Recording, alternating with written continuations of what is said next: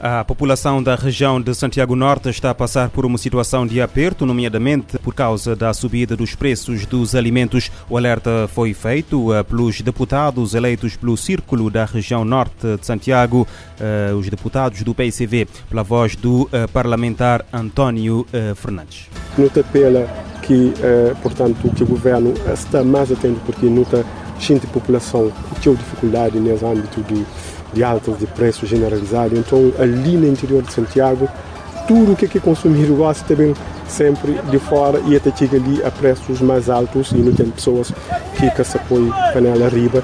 É preciso de, é preciso que o governo ainda intensifique programa de mitigação a efeitos que se ali de alta de preço porque a população de Santiago Norte se está, se está paga caro para essa questão. Não tem verificado de que de facto a população se passa por situações de apertos.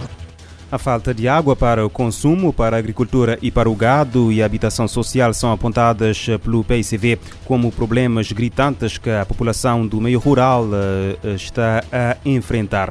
Na África do Sul, um tiroteio num bar do Sueto, eh, perto de eh, Joanesburgo, provocou 15 mortos na madrugada de domingo. No local, as autoridades confirmaram a morte de 12 pessoas e transportaram 11 para o hospital, três das quais morreram mais tarde. Mais tarde, desconhecem-se eh, os motivos do tiroteio. Para José Gama, ativista e jornalista na África do Sul, a violência continua a ser uma das dores de cabeça do país. Em entrevista à RFI, José Gama qualifica o crime como um ajuste de contas entre dois grupos rivais. A África Sul tem um histórico de violência, decorrente já desde o fim do apartheid, e esta é uma das dores de cabeça que o país tem estado a enfrentar. O que acontece é que, sobretudo nos bairros, tem muitas pessoas desempregadas, a África do Sul tem cerca de 60% da sua juventude no desemprego e estes têm a cultura, sobretudo quando não trabalham, de frequentar os bares. E estes bares é aqueles justamente que, que chamamos de tabernas ou, ou tavernas. As pessoas vão para os bares por falta de ocupação e quando bebem uh, alteram-se e é justamente isso que nós estamos aqui a observar, o que terá acontecido no Soeto, tendo em conta que se passou este, isto num bairro, num Zamo, que é um bairro no interior de Soeto, que, que, onde vive uma, uma classe social de renda baixa, e tendo em conta que também estas tavernas são frequentadas por estas pessoas uh, que eu me referi, eu penso que terá havido ali alguma divergência de grupos e um retalhou o outro, porque se nós formos a ver os cartuchos que a polícia encontrou no chão das armas uh, usadas neste crime, indica que houve ali a presença de vários atiradores. Este tiroteio segue-se à morte de 22 eh, jovens há duas semanas num bar na província do Cabo Oriental durante uma celebração do fim dos exames.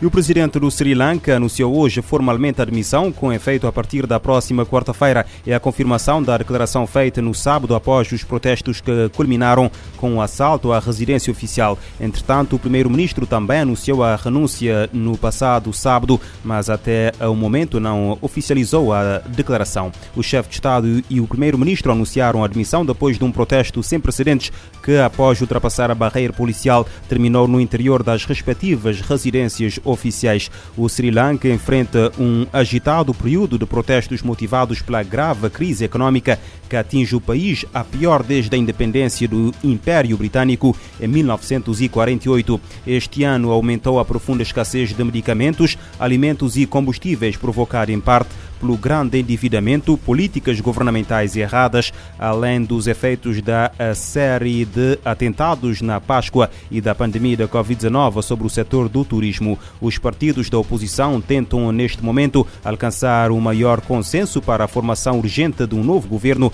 que faça frente à situação enquanto se esgotam as poucas reservas do país. A formação deste novo governo é fundamental para que o país, que está a negociar com o Fundo Monetário Internacional um programa de resgate seja capaz de restaurar a estabilidade fiscal. Em Moçambique, o consumo de drogas e o uso abusivo de álcool eh, estão a aumentar nas escolas, sobretudo eh, do nível básico e secundário. A preocupação foi manifestada pela Organização da Juventude Moçambicana e pela polícia, que apela à sociedade a unir esforços no combate contra este fenómeno. Orfeu Lisboa, em Maputo. Ao nível da capital moçambicana, o consumo de drogas nas escolas não deixa indiferente a Organização da Juventude Moçambicana, o JM, diz o secretário da organização, Camilo Ibrahimo. Há um plano que estamos a fazer em conjunto com o comando uh, da cidade e temos como objetivo fazermos palestras concretas nas escolas para contornarmos esta situação que não é abonatória para a nossa, nossa juventude, pois mina o desenvolvimento da nação. Mas o consumo de drogas também fez soar o alarme na cidade da Beira, de acordo com o comandante da polícia em Sefala, Joaquim Siva. Os alarmes estamos a receber de algumas situações que têm ocorrido dentro da escola e nas suas redondezas. Consumo, venda de droga. Os que fumam droga, alguns que passam droga, estão aqui na escola. Dados oficiais indicam que só este ano cerca de 200 alunos foram submetidos ao processo de desintoxicação em todo o país devido ao consumo de drogas. De Maputo para a RFI, Orfeu, Lisboa. Aumenta o consumo de droga e álcool no meio escolar em Moçambique. A população mundial deve ultrapassar a marca dos 8 mil milhões ainda este ano. Os números foram divulgados hoje para marcar o Dia Mundial da População. Neste dia, o secretário-geral da ONU, António Guterres, pede foco nas pessoas e igualdade. As Nações Unidas marcam o Dia Mundial da População neste 11 de julho.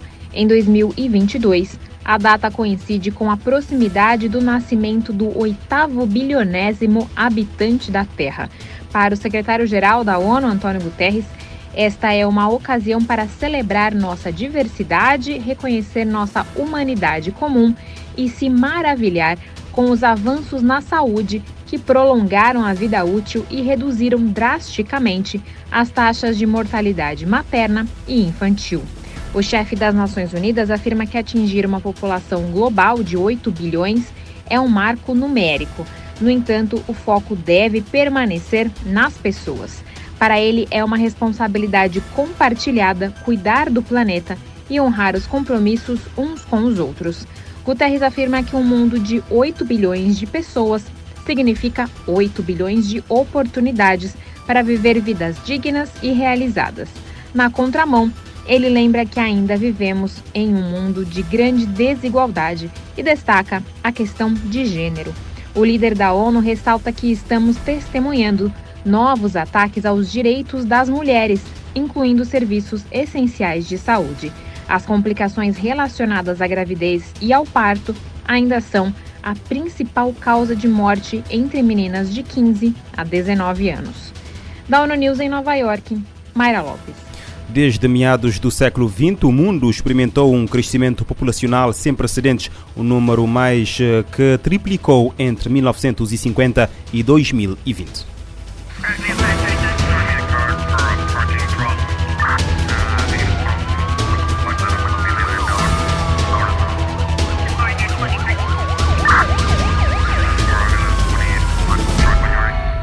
Este programa está disponível em formato podcast no Spotify e em radiomorabeza.cv.